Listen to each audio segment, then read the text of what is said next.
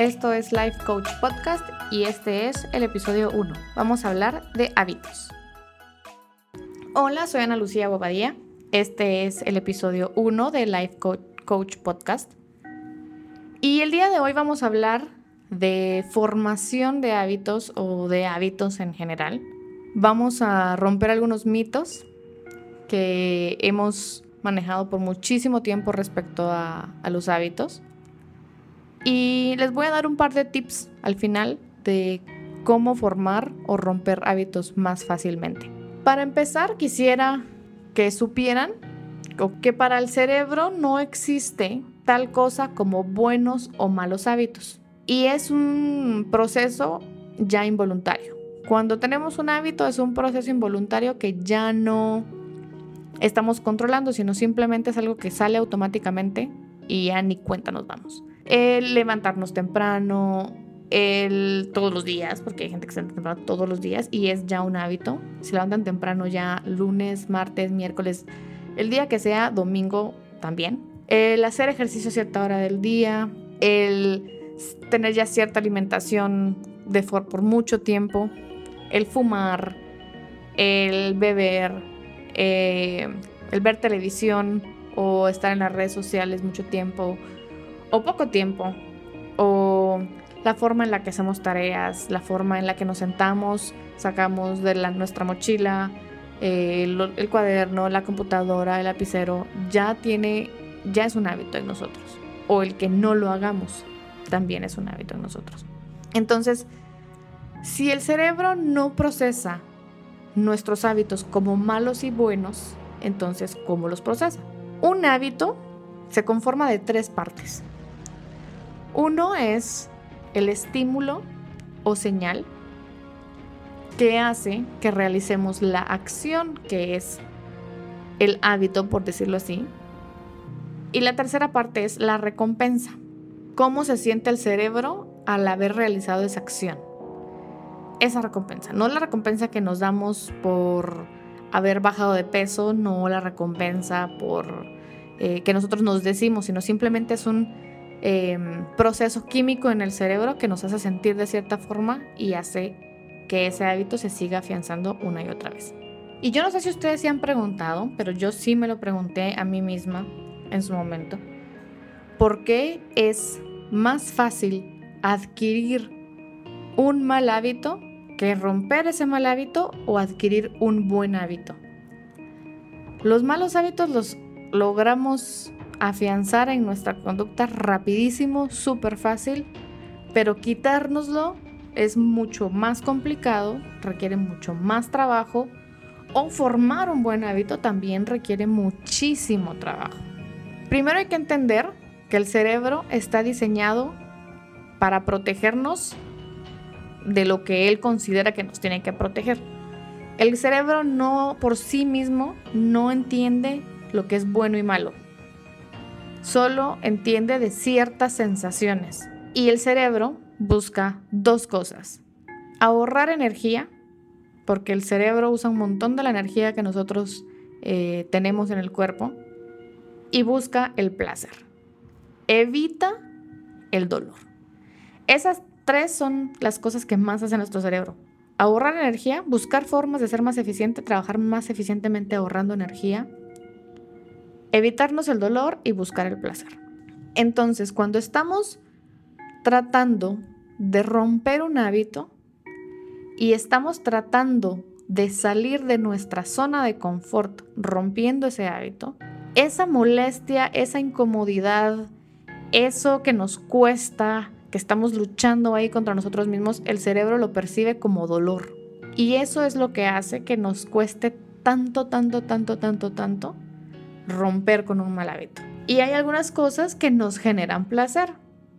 Y eso es lo que hace que el cerebro, como no hace falta convencerlo demasiado para que repitamos las actividades que nos generan placer, busca el placer. Todas aquellas cosas que nos generan placer va a ser muy fácil de adquirirlas como hábito. Y es un gran proceso para algunas personas, es más fácil que para otras, el romper hábitos y adquirir nuevos. El primer mito que yo quisiera que, que platicáramos es que los hábitos tardan 21 días en formarse. Y no, los hábitos no tardan 21, días en formarse, sino que tardan en promedio 66 días. ¿De dónde surge que los hábitos se forman en 21 días? Pues por ahí por 1960 y algo, hay un doctor de apellido Maltz. Este cirujano trabajaba con personas que habían recientemente sido amputadas y se dio cuenta que tomaba más o menos 21 días para que la persona entendiera que se veía diferente y que ya no tenía esa parte del cuerpo que antes tenía. Entonces él sacó conclusiones que para que una persona lograra reemplazar una imagen mental con otra, era un trabajo más o menos que tomaba 21 días y en eso se basaron para escribir el resto de la historia que un hábito lo formamos en 21 días, pero no. Algunos hábitos los formamos en 30 días, algunos hábitos los formamos en 90 días y depende de muchas cosas. Entre algunas de las razones por las cuales puede variar el tiempo en que formamos un hábito, puede ser uno, en la complejidad del hábito que queremos romper o formar, en que el hábito aún no sea una adicción, porque si es una adicción, probablemente lleve un proceso diferente o más largo o con otro tipo de ayuda, la razón por la cual queremos modificar la conducta y la personalidad de la persona que está formando o rompiendo un hábito.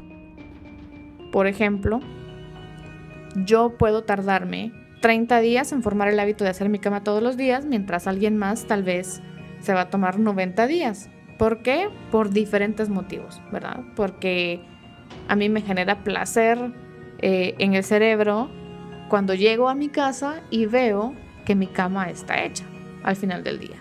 Pero puede ser que a alguien no le resulte el mismo efecto cerebral el llegar a su casa y ver su cama hecha. Tal vez le genera más placer pasar todo el día en la cama, trabajando o durmiendo o viendo tele o qué sé yo. Entonces, creo que depende mucho de nuestros estilos de vida también. ¿A qué me refiero yo con la razón para modificar la conducta?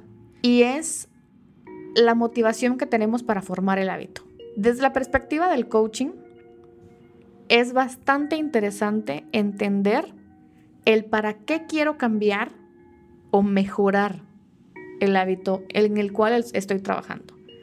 ¿Para qué quiero comer mejor? ¿Para qué quiero hacer ejercicio todos los días? ¿Para qué quiero eh, hacer mi cama todos los días? ¿Para qué quiero dejar de decir malas palabras? ¿Para qué quiero dejar de fumar? ¿Para qué quiero lavarme los dientes todos los días antes de acostarme y al levantarme y al terminar de comer? ¿Para qué quiero bañarme todos los días? Que incluso bañarse creo que es algo que ya no lo pensamos tanto. Algunos, otros tal vez sí, lo pensamos. Y hay días que no, no lo hacemos y no tenemos que salir de la casa, lo confieso. Pero cuando encontramos una motivación lo suficientemente grande para cambiar el hábito, es más factible que el hábito se mantenga. No es suficiente la motivación, definitivamente, pero sí es un factor muy importante, es un factor determinante la razón por la cual estoy buscando cambiar o mejorar la conducta que estoy trabajando. Parte de eso es que si mi razón es suficientemente fuerte, mi necesidad de gratificación instantánea se reduce. Y es que hay dos partes del cerebro con las cuales trabajamos cuando estamos hablando de hábitos. Y uno es la parte de mis instintos básicos, que es el sistema de incentivo, que es mi respuesta de huir o pelear o satisfacción instantánea de tengo ganas de algo y en este momento lo quiero. Huir del conflicto, huir del conflicto de, ¿será que me lo como o no me lo como? Entonces mejor me lo como porque es demasiado difícil tener la fuerza de voluntad de no comérmelo. Eso, después tengo que lidiar con la culpa y demás, pero eso son otro, ese es otro programa. Y está nuestra parte racional, que está en nuestra corteza prefrontal, que controla nuestros instintos y es con lo que trabajamos nuestras metas a largo plazo. Por eso hay ciertas condiciones que tenemos que cumplir para que sea para nosotros más fácil adquirir ciertos hábitos. Y ahí es donde se vuelve un poco más complejo este tema, porque para poder adquirir de hábitos más fácilmente, tenemos que tener otros hábitos para que nuestro cerebro esté en opciones, en condiciones óptimas para trabajar a favor de nosotros. Ahorita les explico un poquito más. Hay cosas o actividades o situaciones que dañan nuestra corteza prefrontal, que es con lo que tomamos decisiones. Y es, por ejemplo, dormir pocas horas, ingerir alcohol, sufrir algún golpe en el frente de la cabeza. Y estas cosas afectan nuestra corteza prefrontal y una vez nuestra corteza prefrontal está no está en su máximo estado, nos toma un poquito más esfuerzo, y no un poquito, muchas veces es bastante más esfuerzo, afianzar hábitos. Hay cosas que nos ayudan a tener una corteza prefrontal más fuerte o en mejores condiciones. Y son dormir las horas suficientes, la meditación y el ejercicio. Y esas tres cosas son hábitos que muchos de nosotros no tenemos. Ni dormimos suficiente, ni dormimos bien, ni hacemos ejercicio todos los días, ni sabemos meditar.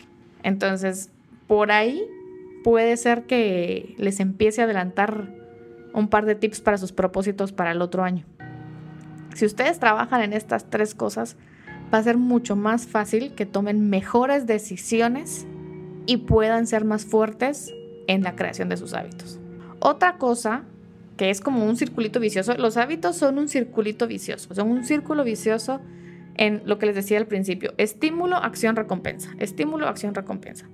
Hay un disparador que nos hace hacer esta acción y nos hace recibir la recompensa. Entonces ahorita se los voy a explicar un poquito más en este círculo vicioso.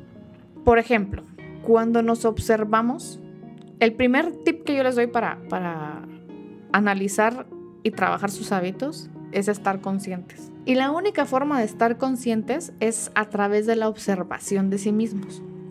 A mí me parecía súper chistoso esto, pero funcionó en su momento. Tengo que volver a trabajar en este hábito porque no, no lo afiancé lo suficiente. Pero había una conducta que yo hacía que no me gustaba y empecé a observarla. ¿En qué momento lo hacía? La idea es entender qué es lo que dispara la necesidad de esa acción y cómo me siento después de esa acción. Observar esto.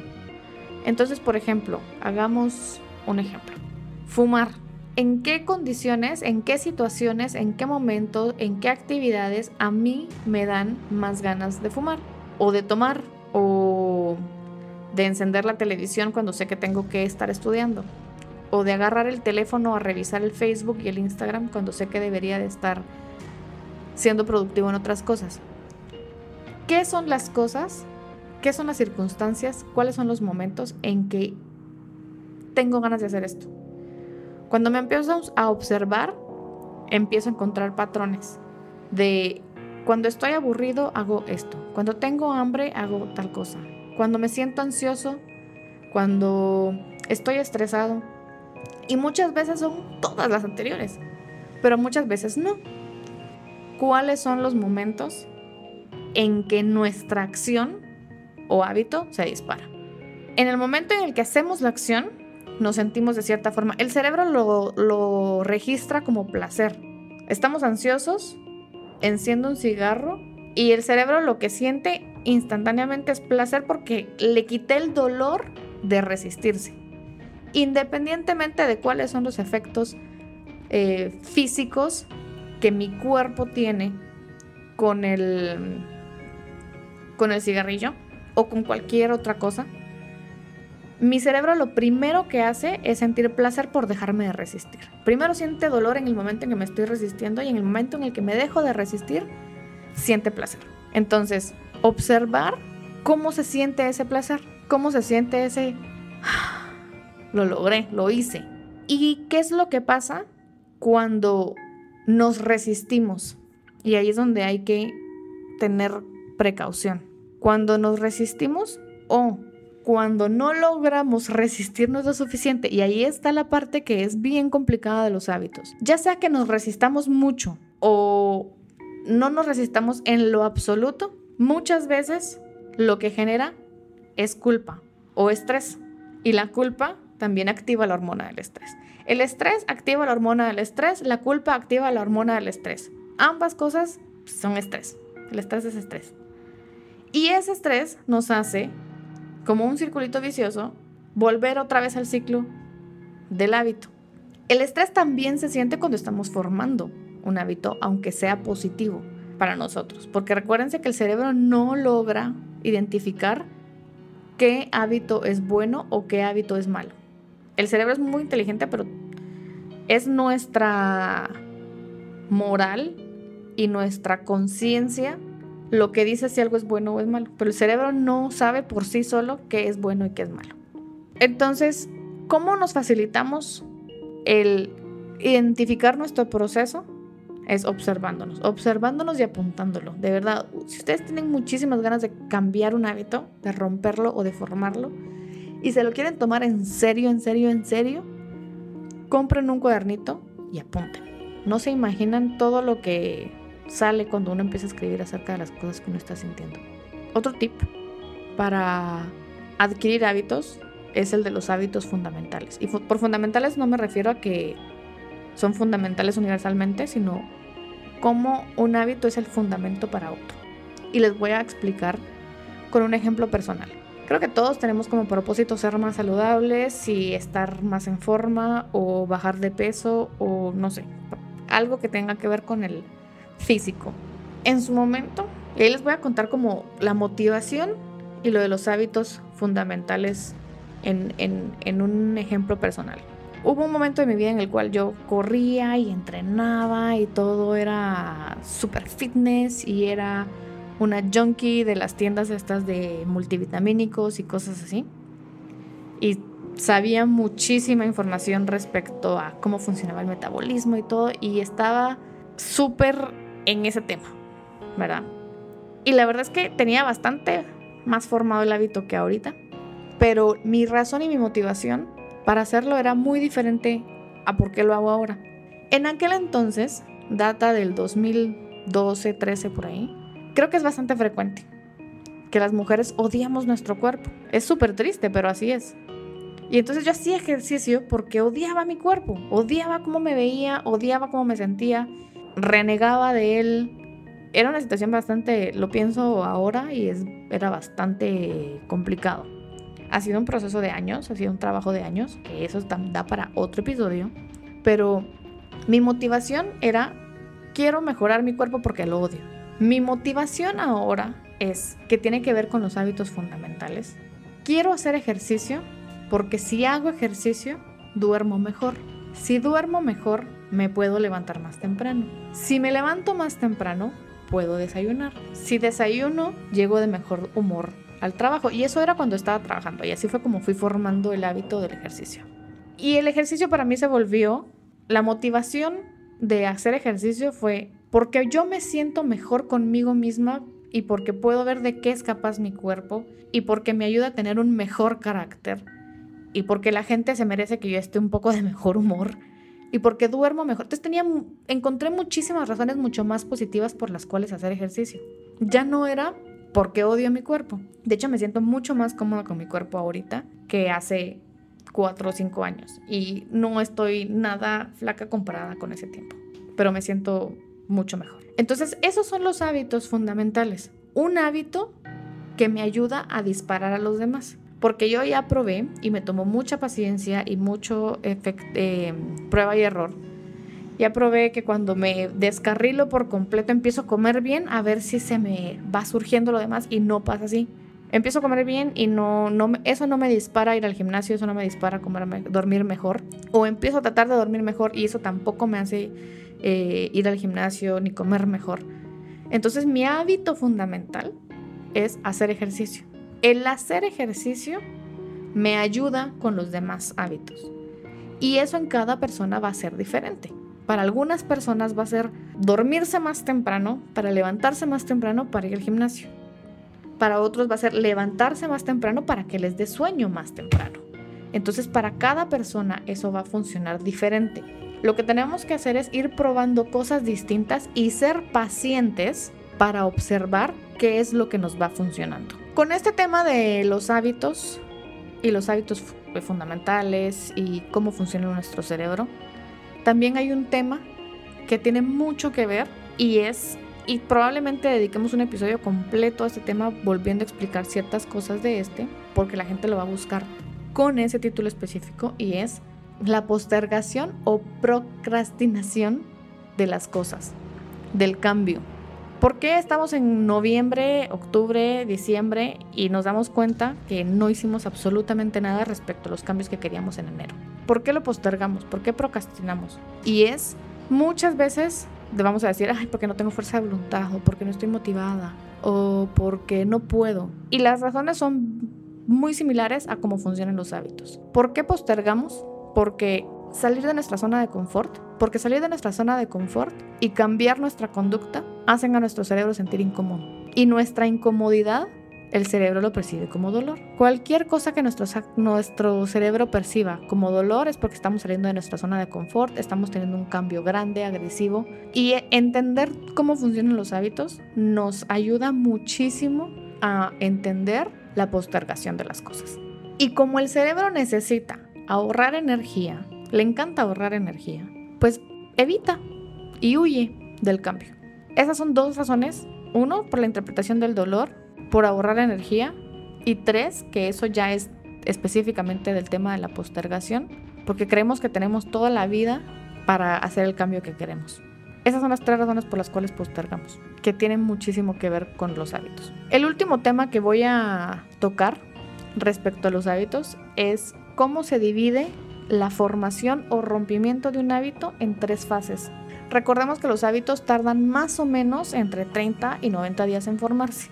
Entonces, asumiendo que estamos hablando de un hábito de 60 días en promedio, vamos a dividir los días más o menos en tres fases de 20. La primera fase se divide los primeros 20 días en tres días que estamos súper emocionados por el cambio y todo nos es súper fácil y todo nos es súper nuevo porque estamos con la motivación hasta arriba y con las endorfinas y con las serotoninas y con todas las hormonas del cerebro que nos ayudan elevadísimas. Pero eso dura solo tres días, dos, tres días. El resto de los otros 20 días es la primera fase que se llama insoportable. Al cuarto día deja de ser totalmente divertido esto de formar un nuevo hábito, de adquirir un nuevo hábito o romperlo. Y el problema que tenemos es que creemos que eso que se siente insoportable, así nos vamos a sentir para siempre. Pero no, esto solo es una etapa. En el momento en el que entendamos que esto insoportable es temporal, se vuelve un poquito más digerible, un poquito, pero va a seguir siendo bastante complicado de mantener. Son los días en que nuestra, nuestra fuerza de voluntad va a requerir bastante ayuda y bastante trabajo, esfuerzo. Los segundos 20 días es la etapa incómoda. Ya no es insoportable, pero estamos desarrollando la confianza en nosotros mismos y estamos empezando a hacer asociaciones positivas respecto a nuestro hábito. Eso sería del día 20 al 40. Sigue siendo incómodo, no es fácil, no está afianzado todavía el hábito, pero vamos mejor. Es un poquito menos insoportable, pero todavía no se siente 100% bien se requiere de disciplina y compromiso. La última etapa es la etapa para mí más peligrosa de un hábito. Como la información general es que se tarda 21 días en formar un hábito, pues ahorita vamos por el 40, ya nos sentimos súper confiados en que ya, ya tenemos formado el hábito. ¿Qué más da? Es donde más frecuentemente dejamos de hacer las cosas y donde más frecuentemente un hábito que creíamos ya formado deja de serlo. Llevamos mes y medio en el tema y ahí es donde no pasamos más de dos meses en el gimnasio, no pasamos más de dos meses, algunos en la universidad, algunos con algún proyecto. Y el peligro que tiene esta etapa, que es la etapa peligrosa, es que tenemos demasiada confianza en nosotros mismos y todavía no está afianzado el hábito al 100%. Aún se necesita esfuerzo, ya no solo hacer asociaciones positivas con respecto al, al hábito que estamos trabajando, sino asociaciones al placer y pasar de intentarlo a convertirse.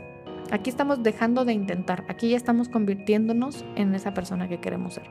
Pero como hay muchísima confianza de, no, esto ya, ya lo puedo hacer, es donde muchas veces cuando ya creemos que tenemos el hábito formado, fallamos. Entonces las etapas donde más los hábitos se dejan de trabajar es en el día 4, cuando ya lo vemos insoportable y súper difícil y creemos que así va a ser el resto de nuestras vidas tratando de dejar ese hábito. Y en, los, en la tercera etapa, que es del, 40, del, del día 40 al día 60, cuando ya estamos súper confiados. ¿Por qué les explico estas etapas? Y les voy a contar, esta historia es, no es una historia, es algo real. Pues es una historia de algo real. ¿Por qué creo yo que es importante saber estas fases o etapas de los hábitos? Y es porque hace poco tenía un amigo que estaba pasando por el duelo de haber terminado una relación y yo había pasado por algo similar y había investigado muchísimo acerca del duelo.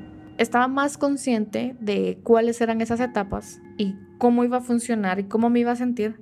Y eso me hizo a mí más fácil decir, ah, bueno, estoy enojada ahorita, está bien sentirme enojada, ya se me va a pasar y eventualmente me voy a sentir triste y eventualmente me voy a volver a sentir enojada probablemente porque es un retroceso a veces, hay retrocesos.